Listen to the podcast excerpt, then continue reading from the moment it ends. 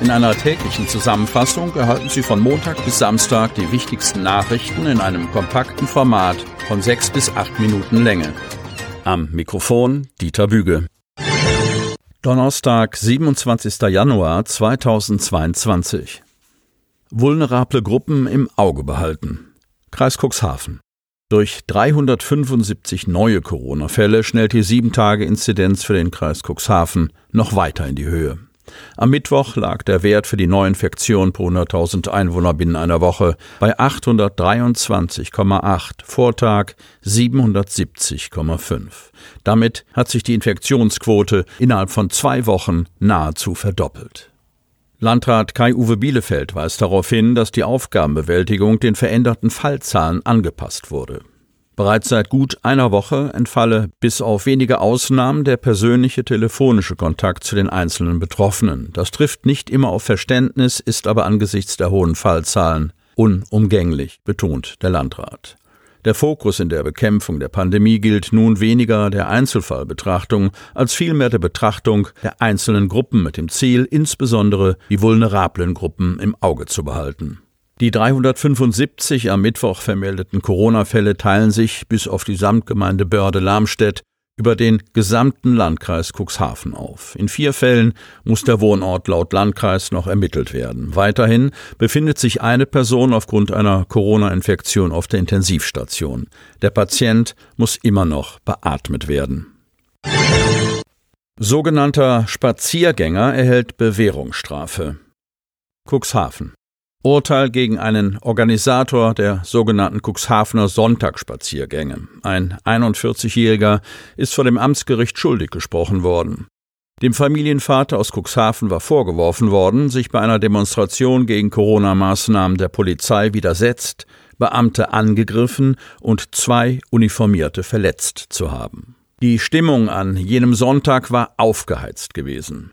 Videos, die Amtsrichter Stefan Redlin im Saal zeigte, legen es seiner Auffassung nach nahe, dass die seinerzeit nicht als solche angemeldete Veranstaltung der Spaziergänger von Anfang an, ich zitiere, auf Krawall ausgelegt, Zitat Ende gewesen ist. Im Zeugenstand berichteten Beamte der am 25. April eingesetzten Bereitschaftspolizei, dass sie den sich die Deichstraße entlang bewegenden Zug der Demonstranten zweimal aufstoppten.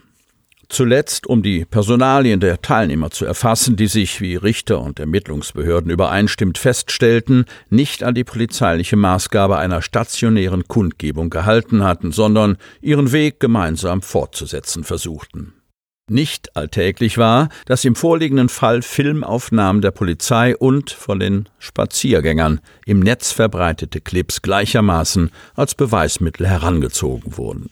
Aus unterschiedlichen Perspektiven ist auf diese Art das Geschehen dokumentiert, beginnend mit der Ehefrau des Beschuldigten, die mehrmals dicht an einzelne der eine Kette bildenden Uniformierten herantrat. Erstaunlich, so der Richter, sei es gewesen, wie lange der später verletzte Beamte dies toleriert habe. Dass er die Frau nach wiederholter Aufforderung, Abstand zu halten, weggeschubst habe, sei der Verhältnismäßigkeit nach rechtmäßig gewesen. Es eskaliert, es eskaliert, ist auf der Tonspur eines Videos zu hören. Kamerabilder zeigen, wie sich der Angeklagte auf besagten Beamten stürzt. Man erkennt eine Faust, später auch einen Fußtritt. Wir haben aber auf keinem einzigen Video einen Treffer gesehen, hob Verteidiger Nils Pläsier in seinem Plädoyer hervor. Ungeklärt bleibt nach seinem Dafürhalten, ob sich der 31-jährige Polizeikommissar Prellungen am Kopf und ein Schleudertrauma im Gerangel oder durch Gewaltanwendung seines Mandanten zugezogen hat. Demgegenüber stand die Aussage des Beamten, der angab, die Schläge gespürt zu haben und von seinem Gegenüber gemäß einer Videoauswertung der Ermittler in den Schwitzkasten genommen worden war. Für mich war es der schwerste Angriff der letzten Jahre. Und ich war beim G20-Gipfel, betonte der Polizist, der aussagte, dass der Beschuldigte, ich zitiere, komplett ausgerastet sei. Zitat Ende. Wenn ich jemand verletzt haben sollte, tut es mir leid, sagte der Angeklagte in seinem Schlusswort. Er soll sich durch das Vorgehen gegen seine Frau provoziert gefühlt haben. Für Richter Redlin ist das keine Entschuldigung. Das ist eine Frechheit, was Sie da gemacht haben, sagte er in Richtung des Beschuldigten. Jeder, der mal zur Schule gegangen ist, weiß, dass man Polizisten nicht angreift. Die Handgreiflichkeit gegenüber den Beamten, in deren Verlauf ein weiterer Uniformierter zu Schaden kam, bezeichnete er allein aus Respektgründen als No-Go. Auf eine Freiheitsstrafe von zehn Monaten erkannte der Richter, nachdem sich die Tatvorwürfe Widerstand und tätlicher Angriff gegen Vollstreckungsbeamte, vorsätzliche Körperverletzung als richtig herausgestellt hätten. Er ging damit über die Forderung des Staatsanwaltes hinaus. Weil der Beschuldigte bis dato unbelastet war, wurde die Strafe zur Bewährung ausgesetzt. Der Cuxhavener muss jedoch 500 Arbeitsstunden ableisten und jeweils 500 Euro an die beiden geschädigten Beamten zahlen. Das Urteil kann derzeit noch angefochten werden. Rollerfahrer einige Meter mitgeschleift. Altenbruch. Auf der Bundesstraße 73 ist es am frühen Mittwochmorgen zu einem schweren Unfall zwischen einem Auto und einem Kleinkraftrad gekommen. Der Rollerfahrer wurde dabei schwer verletzt. Die Kollision ereignete sich an der Einmündung Alter Weg zur Bundesstraße 73.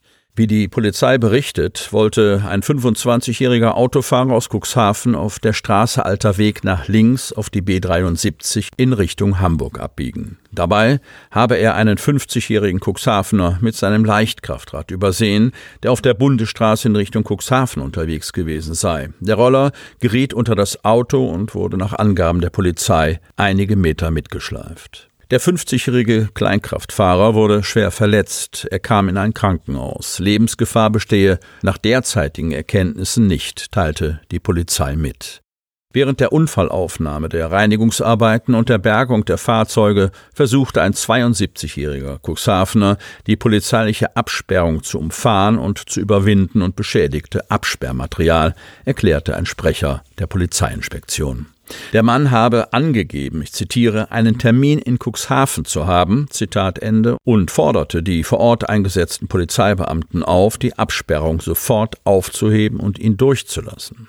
Nach Aussage des Polizeisprechers hätte der Mann die Unfallstelle problemlos über die Straße Alte Marsch umfahren können. Da er sich weigerte, die Unfallstelle zu verlassen und die Einsatzkräfte behinderte, musste ihm ein Platzverweis erteilt werden. Erst nach der Ankündigung weiterer Folgemaßnahmen kam er diesem Platzverweis widerwillig nach. Damit Sie ab sofort keine Podcast-Folge mehr verpassen, benötigen Sie lediglich einen sogenannten Podcatcher. Auf den meisten Smartphones ist dieser bereits vorhanden. Falls nicht, dann suchen Sie ganz einfach in Ihrem App Store nach einem kostenlosen Podcatcher wie zum Beispiel Spotify, Apple Podcast oder AntennaPod. Selbstverständlich können Sie unsere Podcast-Folgen auch direkt über unsere Website unter cnv-medien.de slash podcast anhören.